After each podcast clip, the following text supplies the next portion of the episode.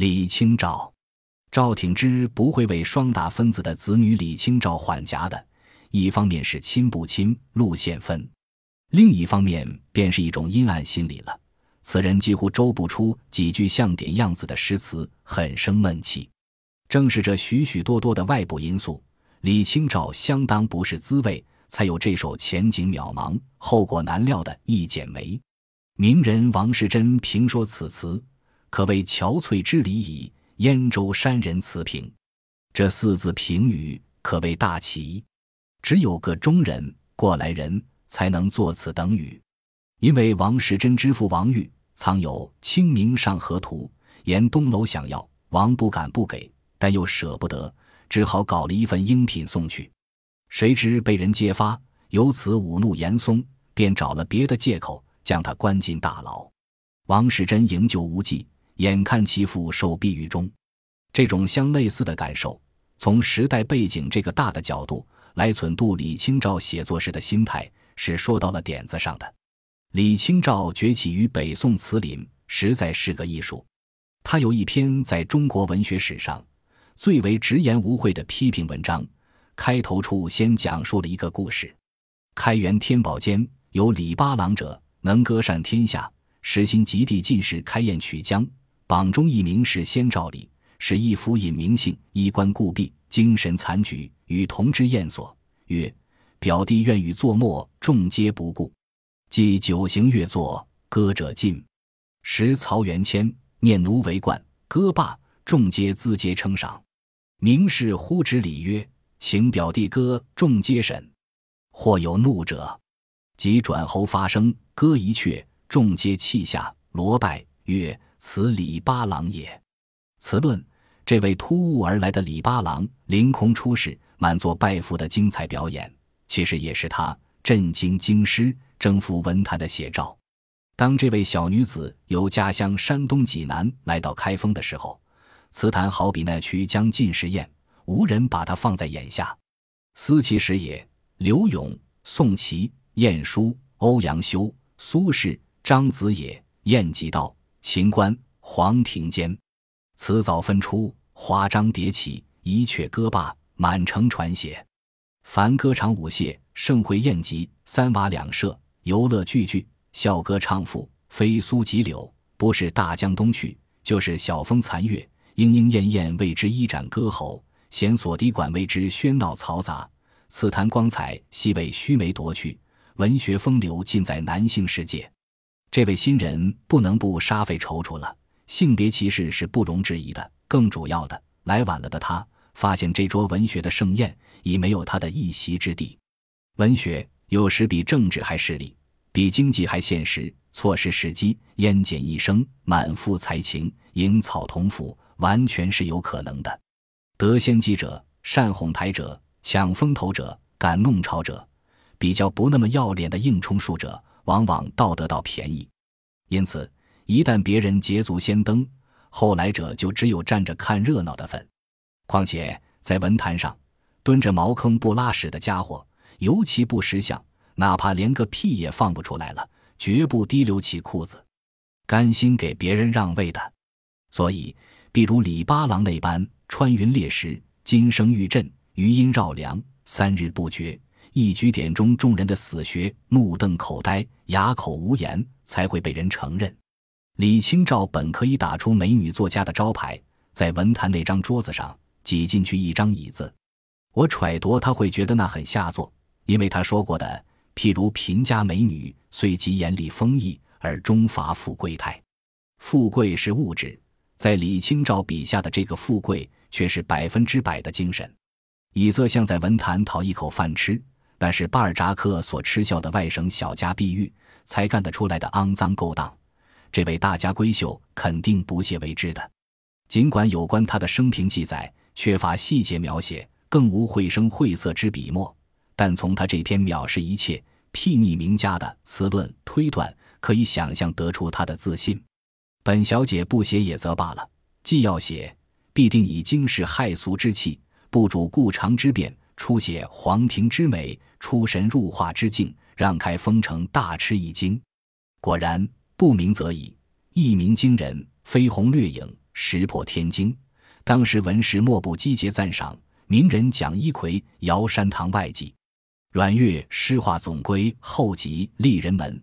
进士妇人能文辞如李易安，颇多佳句。小词云：昨夜雨疏风骤，浓睡不消残酒。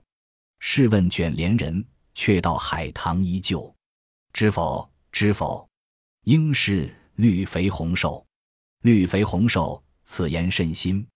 陈玉葬仪化于贾吉云：李易安公造语，故如梦令绿肥红瘦之句，天下称之。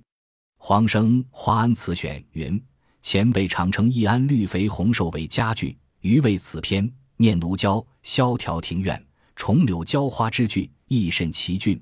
前此未有能道之者。据研究者言，同时代人对于李清照的评述，大都近乎苛刻，对其生平尤多子义。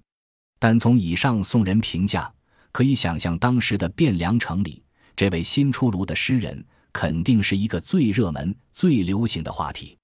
如曹植《洛神赋》所写“翩若惊鸿，宛若游龙”那样，令人感到新鲜，感到好奇。他的端丽形象。恐怕是北宋灭亡前那末世文坛的最后一抹亮色。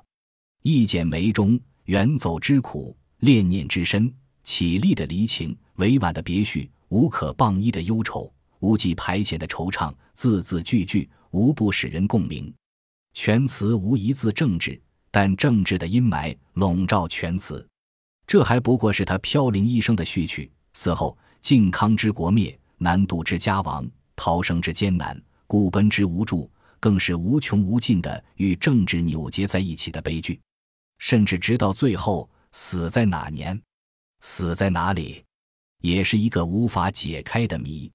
尽管他很不幸，但他留给文学史的不多的词、很少的诗、极少的文章，无一不精彩，无一不出色，甚至断简残篇、只言片字，也流露着他的睿智。在中国文学的天空里。李清照堪称是女性文人中最为熠熠发光的星。宋仁宗填词，李易安亦称冠绝，始在衣冠，当与秦妻黄酒争雄，不独雄于闺阁也。名人杨慎词品，清照以一妇人，而词格乃抗益州柳。张端义贵耳疾，即推崇其元宵永遇乐，声声慢，以为闺阁中有此文笔，代为嫌弃，良非虚美。虽偏执无多，故不能不保而存之，为此家一大宗也。清人纪云：《四库全书总目提要》。一个作家，一个诗人，能给后人留下充分的话语余地，说好也罢，说坏也罢，能够有话好说，那就不简单，可谓不虚此一生。作品问世，不是马上呜呼哀哉，不是转眼烟飞烟灭，而是说上数十年，甚至数百年，像李清照这样。才是所谓真正的不朽。